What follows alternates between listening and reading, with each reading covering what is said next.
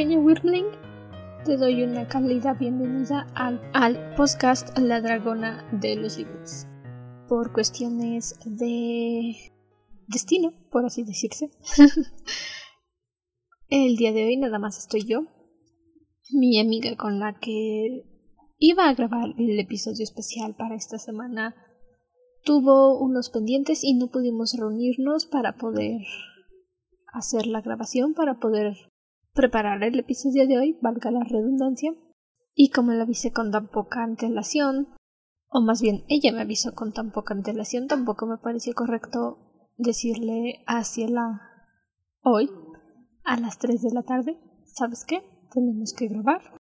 Y como a ella se ha estado haciendo cargo de las ediciones en estos días porque yo empecé a trabajar, dije, bueno, me desvelo.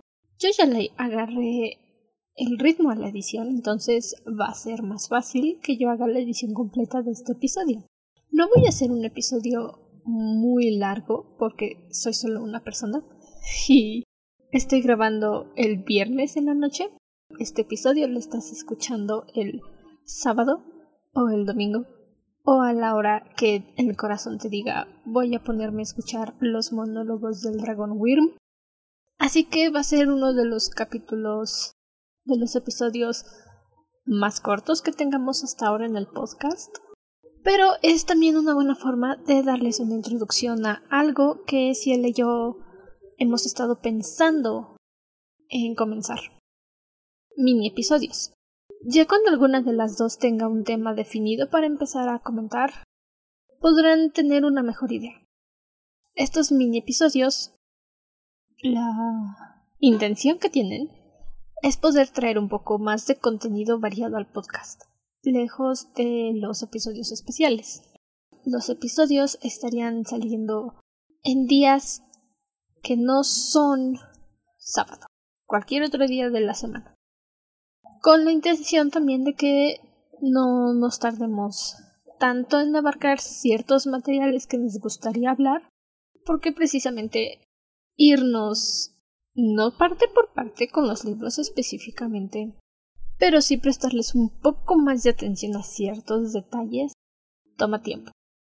Entonces, comienzo con el episodio de hoy, preparado, inspirado y sobre todo espontáneo.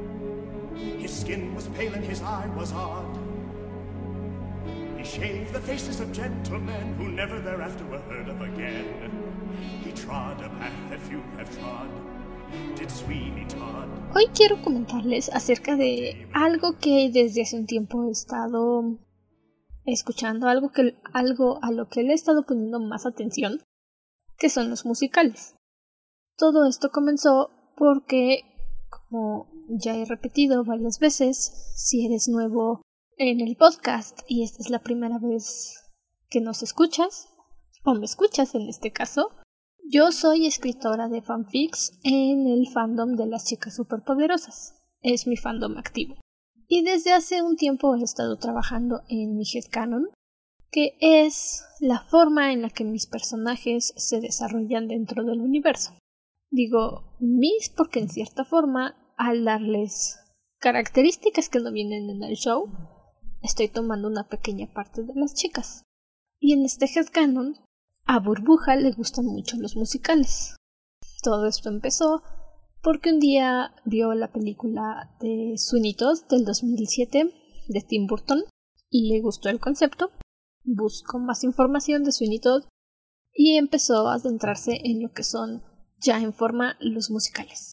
Y evidentemente, para no quedarme estancada solo con decir le gustan los musicales y ya, que se quede como una muletilla, me puse a buscar, escuchar, ver y repetir musicales. Vi los más populares, por así decirse, que en realidad son los más conocidos, como Heathers, Dear Van Hansen. No he podido ver la grabación de Hamilton, pero vi Hamilton Animatics. Evidentemente no es lo mismo, ni de cerca, pero ya tengo una idea más clara de lo que sucede en Hamilton. estoy esperando a que con mi amiga, que también me recomendó In the Heights, podamos ver juntos Hamilton. Vi el musical también de Mean Girls, inspirado o basado en el mismo libro en el que se basó la película de Mean Girls. Si no le suena el nombre en, en inglés, es Chicas Pesadas, la película de Lindsay Lohan con Regina George. Es una muy buena historia. Realmente la película no la he visto. No sé por qué. Nada más no encuentro los ánimos para sentarme a ver chicas pesadas. Sé que es una muy buena historia. Sé que tiene asuntos muy graciosos como el que Regina la pachurrara en el autobús. Pero no he tenido ese ánimo yo de sentarme a ver chicas pesadas. Un día de estos lo haré. Por cierto, comentario aleatorio que sale en este momento. Hoy es mi cumpleaños. Estoy grabando justo en el día de mi cumpleaños. Y mañana que tú escuches el episodio, o el día que lo llegues a escuchar, grabé en mi cumpleaños. Esas son las formas de festejar, haciendo algo que te gusta y monologando, por supuesto, monologar. Como me encanta monologar. Nunca monologo frente a alguien porque no quiero que me respondan. Entonces, monólogo siempre en mi cabeza o cuando voy camino al trabajo o voy camino a la tienda, a donde sea que vaya, me monto un monólogo, siempre. Así que este episodio de hoy es otra excusa para ponerme a monologar.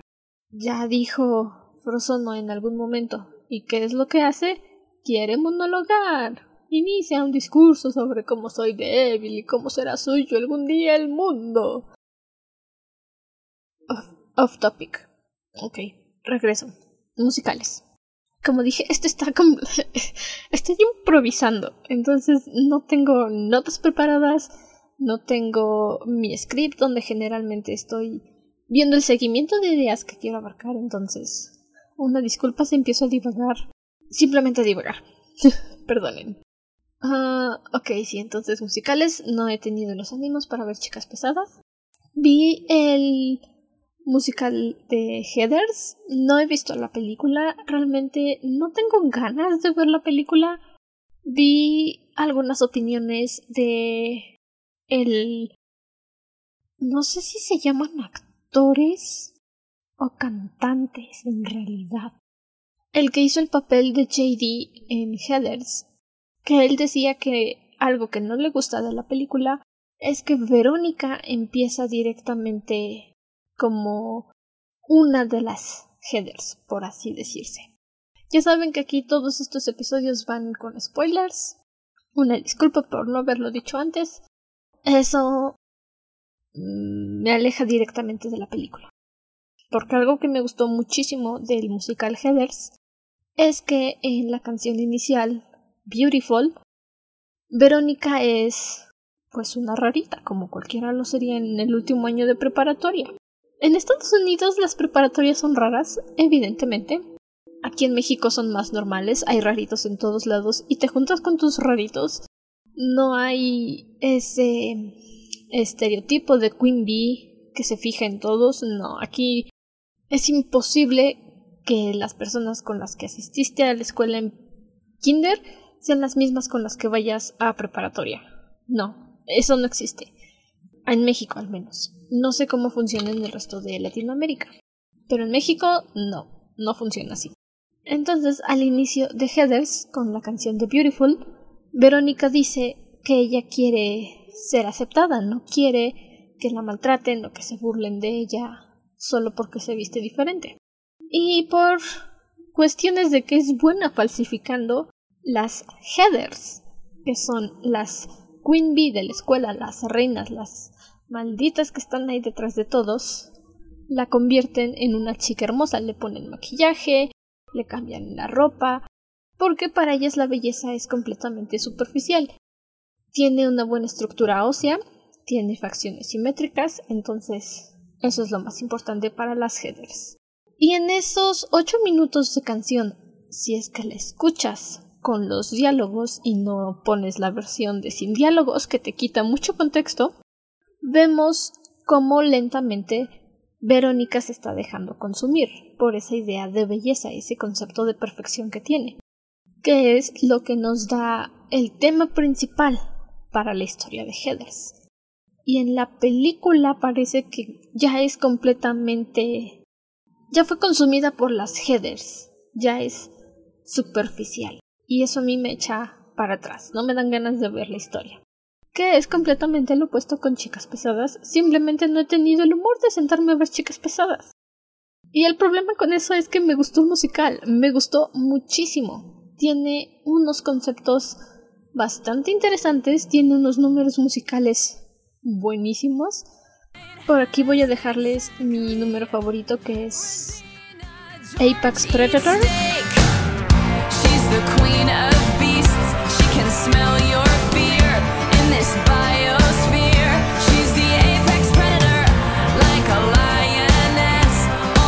Es acerca de cómo Katie, nuestra protagonista, descubre que al estar bajo la protección de Regina, ella misma es intocable, nadie le puede hacer daño. Pero no se está dando cuenta de que Regina le hace daño, no se fija en que Regina la está utilizando porque es lo que hace Regina. Hay muchísimos vídeos en YouTube haciendo un análisis a chicas pesadas. No voy a venir intentando hacer un análisis cuando no me he dedicado el tiempo, no he visto el contenido tantas veces para poder decir con exactitud de qué es el tema principal de Chicas Pesadas, pero sí puedo decir que el concepto en el que se basa Chicas Pesadas es bastante bueno. Es acerca de la enemistad eterna que hay entre mujeres. No existe sororidad entre nosotras, especialmente no durante secundaria ni preparatoria. En la universidad, honestamente, no le importa a nadie lo que hagas con tu vida. Entonces, ese asunto en Chicas Pesadas en el que Regina pone a toda la población femenina en contra de sí misma es bastante interesante, es un buen concepto y la forma en la que Katie tiene que superar ese asunto, salir adelante de ese problema y de alguna forma resolverlo es lo que vuelve a Chicas Pesadas una historia tan buena y que después de tantos años sigue teniendo popularidad. Hay muchas películas de ese estilo, como Un Viernes de Locos, que se olvidan. La gente ya no las recuerda. Las mencionan, sí, pero no tienen el poder de chicas pesadas. Cada 3 de octubre hay memes en Facebook, en Instagram, menciones. Si es el miércoles, mejor, porque los miércoles nos vestimos de rosa. O los miércoles usamos rosa, como lo quieras traducir.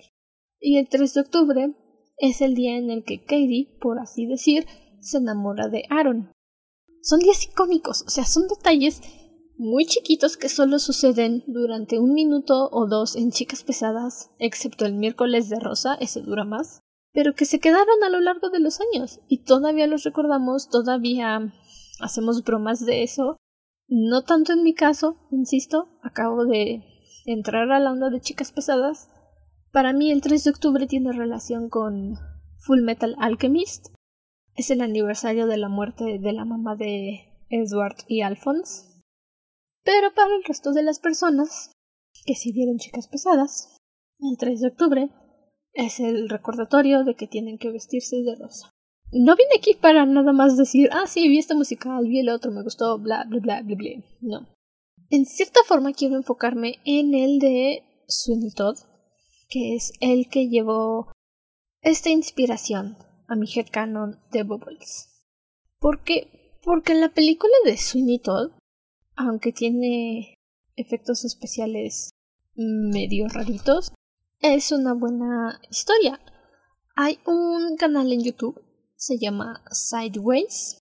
Él se enfoca en analizar las cosas a un nivel musical. Es bastante bueno, la verdad es que me encanta el fulano. Habla rapidísimo. Si el inglés no es lo tuyo, mm, te recomiendo ponerle subtítulos. Habla muy muy rápido y los temas que toca tienen conceptos que tal vez en español no los comprendas y en inglés menos, como me sucede a mí. Hay veces en las que se pone a hablar de los músculos de la voz, entonación, de notas. Yo porque soy bastante nerd entiendo esos asuntos porque he visto muchos vídeos así pero para principiantes, ponle subtítulos, te van a salvar la vida. Y lo que él dice en su análisis de la película de Sweeney Todd es que si pones atención a la música, vas a darte cuenta que se cuenta por sí sola. Si no la has visto, Sweeney Todd es una historia que habla de Benjamin Barker, un barbero en Londres, al que encarcelaron sin razones porque el juez del pueblo se enamoró de su esposa y quería tener a la esposa de Benjamin Barker, Lucy. Entonces se deshizo de Benjamin Barker y al quedar indefensa Lucy, él pensó que iba a poder conseguirla. No lo fue. Nuestra historia con Sweeney Todd empieza con Benjamin Barker, ahora Sweeney Todd, regresando a Londres en esa icónica cancioncita de este, Johnny Depp o Depp, como se te antoje pronunciarlo, en la que está cantando There's no place like London o London. Tomato Tomato, que es donde se nos introduce a Sweeney y a Anthony, los principales de la historia, junto con Mrs. Lovett, que es el siguiente número musical con Worst Spice in London. En la historia, evidentemente, Sweeney tiene deseos de venganza. Regresa a Londres queriendo deshacerse del juez Torpin, que es quien lo encarceló, lo mandó a otro continente como castigo y secuestró a su esposa y hace creer a su hija que él es su guardián y su protector. Por cierto, el juez Torpin quiere casarse con Joanna, la hija de Sunitos. Todo esto te das cuenta conforme avanza la historia. Pero, si vas poniendo atención a la música específicamente, te das cuenta que los temas musicales son muy parecidos entre sí tienen muchas semejanzas. Y algo que me encantó cuando vi el musical de el musical, el video de Sideways por primera vez, es que existe esta cancioncita que no sé si recuerdes o si se haya escuchado bien. Digo, yo la escuché muy bien en edición, pero en el capítulo de nuestro análisis de Fairest en la primera temporada del podcast la historia de la reina levana de Luna. Una de las canciones que yo seleccioné que me recuerdan a Levana es el Dies Irae, que son los días de ira, compuestas por el señor Héctor Berlioz, que son es básicamente un como un credo de guerra, no me pongan mucha atención en ese aspecto, insisto, vengo de improvisación. Hace un rato que vi el video, no lo he vuelto a ver, pero básicamente es porque se murió Dios y Héctor Berlioz escribió una canción para decir, bueno, entonces hasta que él regrese todos vamos a morir.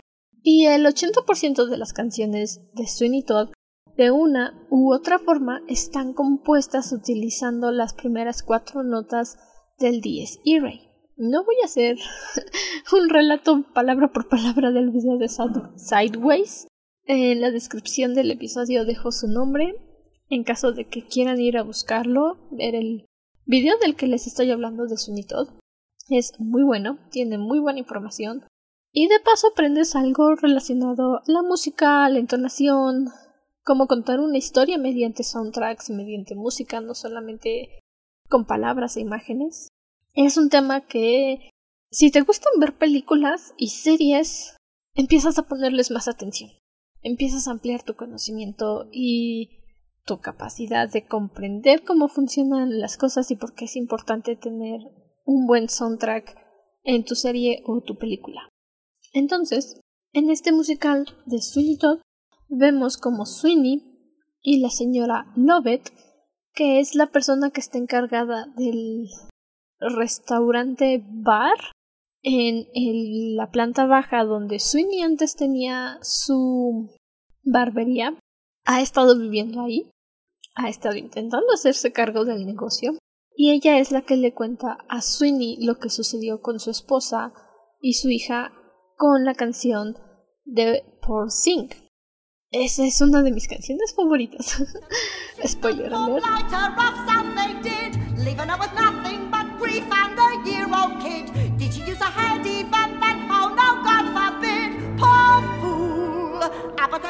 No tanto por la letra, sino por el ritmo.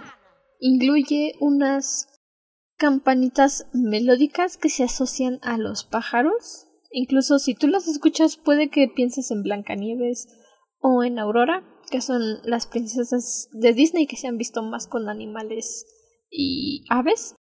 Pero esa es la misma tonada que utilizan para la canción de Joanna, que irónicamente es el leitmotiv de Anthony. Las diferencias que hay entre la película y el musical es que en el musical hay una canción que se llama Joanna. Esta es la canción del juez Thorpin y está autoinfligiéndose porque considera que su obsesión con Joanna es un pecado. Y lo es, es una niña como de 15 años y el señor ya está canoso y más para allá que para acá. Pero ese tipo de cosas no interesaban en esos años. No me preguntes qué año es, no tengo idea. La verdad es que nunca he investigado.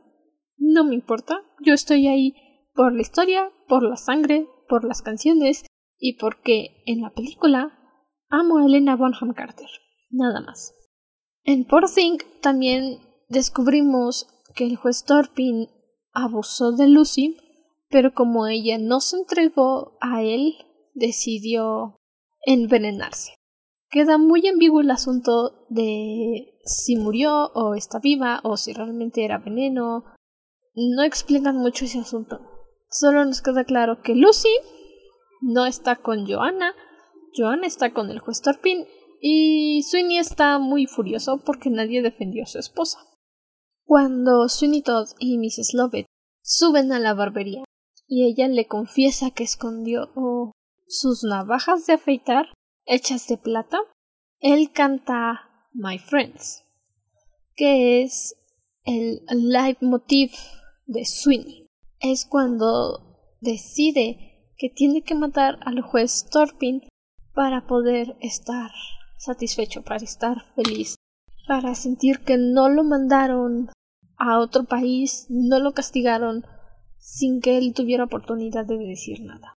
Esa también es una de mis canciones que más me gustan, no favorita, pero sí de las que más me gustan.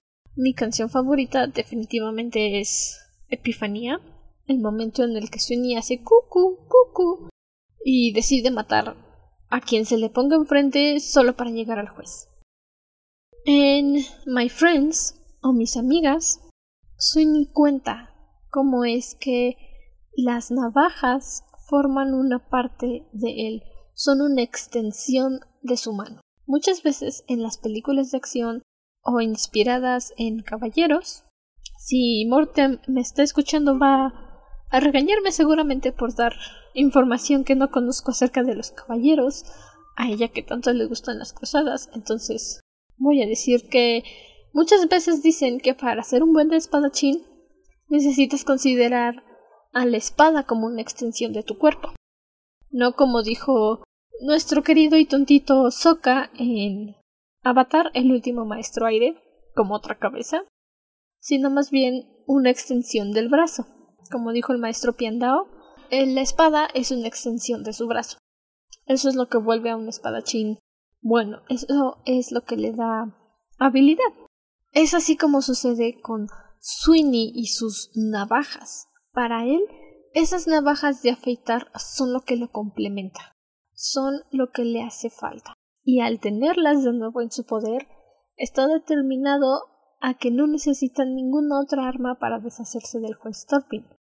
Para no extenderme mucho en la historia, Sweeney va a un va a visitar a un barbero, pseudo barbero, que dice ser el mejor del mundo y que incluso ha rasurado al papa y el papa quedó satisfecho. Sweeney dice, ajá, huelo gato encerrado por aquí. Van lo enfrenta y demuestra que él es mucho mejor barbero si tanto teatro, porque el señor Pirelli evidentemente prefiere coquetear con las personas a afeitar a sus clientes es un poco más interesante en el musical porque tienen una segunda ronda. Y en lugar de pedirle a alguien del público que suba y que se deje rasurar, Pirelli empieza a rasurar a su pequeño asistente, al niño que después va a ayudar a Sweeney Todd y a la señora Lovett en la pastelería, panadería, creo que es pastelería porque hacen pies de carne. No lo sé, estoy pensando en los Backyardigans si quiero decir pie pastelero. Pero eso tal vez no sea correcto. Todo el punto principal de enfrentarse a Pirelli es llamar la atención y hacer que el juez Torpin vaya a su barbería. Así funciona. Anthony, que logró acercarse a Joanna, y ella le dio una llave de la puerta de entrada para que le ayude a escapar, llega corriendo a la barbería, le dice al señor Todd que encontró a Joanna, ven al juez, y bueno, se desata todo el problema por el cual empieza a matar personas, a matar hombres sin ton ni son porque el juez se va y dice que nunca más va a volver a esa barbería de poca mota. Es cuando empieza a sonar Epifanía. Se las voy a dejar por aquí para que la escuchen. Es so Mrs. Lovett, look at you. No, we all deserve to die. Tell you why, Mrs. Lovett, tell you why. Because the lives of the wicked should be made brief for the rest of us. Death will be a relief. Y después de que empieza a matar y a matar, vuelve a traer la atención de las personas, no precisamente el juez. En la película no funciona así y tampoco en el musical. Anthony planea salvar a Joanna de un loquero al que la llevó el juez para evitar que se la llevara Anthony. Y Sunny lo que hace es mandarle una nota al juez diciéndole que él va a rescatar a Joanna para evitar que se la lleve Anthony y lo engaña haciéndole creer que lo va a rasurar para que quede guapo y hermoso para Joanna, quien se ha dado cuenta de que hizo mal al rechazarlo y quiere casarse con él. Es en ese momento en el que está descuidado en el que mata al juez Torpe. Que por cierto, cuando ves esa escena en la película, uff, hay bastante tensión con la primera vez que lo intenta matar y la segunda, que es cuando le revela Sweeney Todd que él es Benjamin Barker, depende de qué tan qué tanto te metas en la historia de escalofríos. Muchos escalofríos. Ese es el en particular. Bueno, sabemos que los pais de la señora Lovett están hechos de las víctimas de Sweeney, sino cómo van a cometer el crimen perfecto. Pero el final de la historia, al menos en el musical, lo que a mí más me gustó es que el niño, que creo que no tiene nombre, sí, Toby, Toby, Toby. Toby es el que termina matando a Sweeney, porque se da cuenta Sweeney de que su esposa Lucy sí estaba viva, estaba loca, y Mrs. Lovett nunca le dijo nada porque ella estaba enamorada de Sweeney y quería que Sweeney se enamorara de ella. Eso nunca iba a suceder, Sweeney estaba completamente enamorado de Lucy. Y al final, después de que Sweeney Todd empuje a la señora Lovett al horno y así la mata, muy brutal, muy salvaje y e irónicamente queda muy bien con el estilo de Tim Burton en la película. Toby es el que termina la historia. Agarra una de las navajas que llevaba Sunny con él y le corta el cuello. Y se va. Funciona así en la película y en el musical, aunque en el musical es un poco más dramático. Pero el punto central de la historia es que es las navajas son la clave de la historia, por así decirse. Y depende de cómo quieras verlo, depende de cuál sea tu ánimo. Puede que sea una historia de venganza, una historia de amor, o simplemente la historia de un hombre que perdió a su familia. Tiene varias interpretaciones.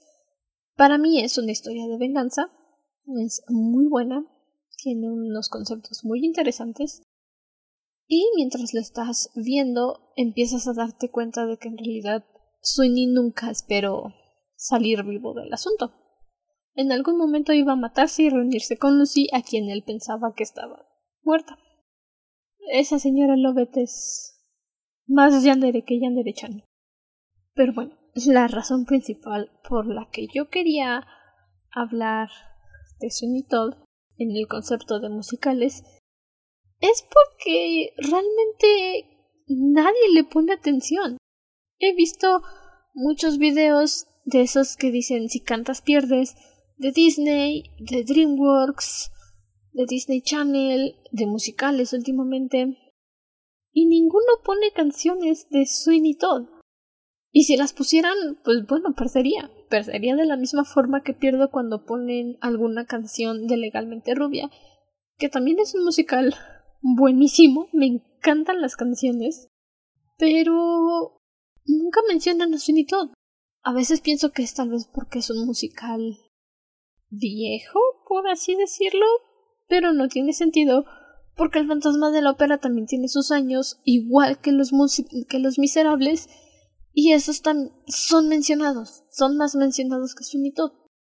Entonces, bueno, nada más soy yo, dándome la vuelta por aquí, para hablarles un poco de Todd, ponerles ahí en intermedios canciones, mis canciones favoritas de Todd, y como había dicho, este es un episodio muy corto en comparación a la hora y media, hora veinte de grabación que estamos acostumbradas a publicar en el podcast.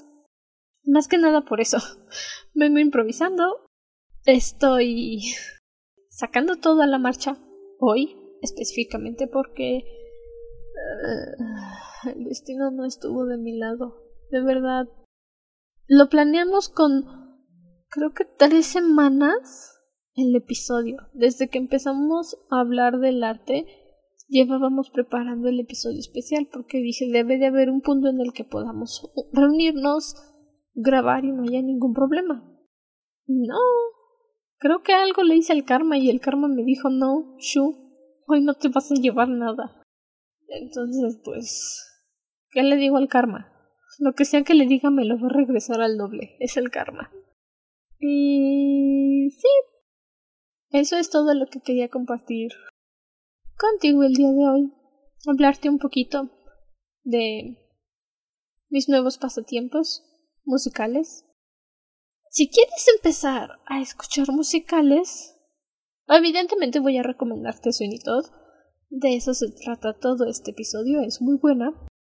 Pero si quieres algo en lo que no necesites enfocarte tanto en la historia o poner tanta atención a lo que sucede, y quieras empezar con una historia que se cuenta a base de canciones, te recomiendo Legalmente Rubia.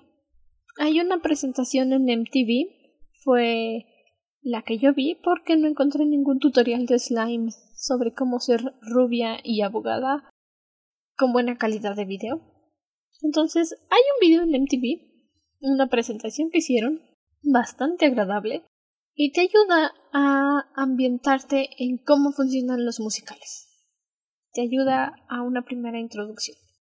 Así que para no seguirme alargando con desviaciones e ideas arrojadas solo porque sí, me despido. Te invito a visitar nuestra página de Instagram. Nos encuentras como arroba dragona-de libros podcast le acabo de añadir el podcast a la etiqueta del nombre en caso de que la gente nos vea y no sepa que somos un podcast y piense que solo somos una página de libros en Instagram. Somos un podcast. Recuerda dejar tu voto y tu reseña. Eso nos ayuda mucho para crecer, para conocer tu opinión si quieres darnos feedback o crítica en algunos temas que no te guste cómo los llevamos. No tengas miedo los vamos a leer, los vamos a tomar en consideración y los usaremos para mejorar. Puedes escucharnos en cualquier plataforma de tu preferencia, donde sea que reproduzcan podcast, lo más probable es que estemos ahí. Recuerda que estamos estrenando iHeartRadio, también ahí puedes comentar, igual que en Apple Podcast, Amazon Audible y nuestra plataforma de publicación Podbean, Ahí son bien recibidos tus votos, tus comentarios, todo lo que nos quieras compartir. Recomienda el podcast con tus amigos, con tus familiares, escúchalo mientras tu perro está durmiendo a tu lado, te lo juro, les encanta escuchar voces raras, no sé por qué, al mío le encanta. Hasta entonces, permanece cómodo y seguro dentro de tu cueva. nosotros nos volveremos a reunir en el siguiente episodio. Hasta la próxima luna.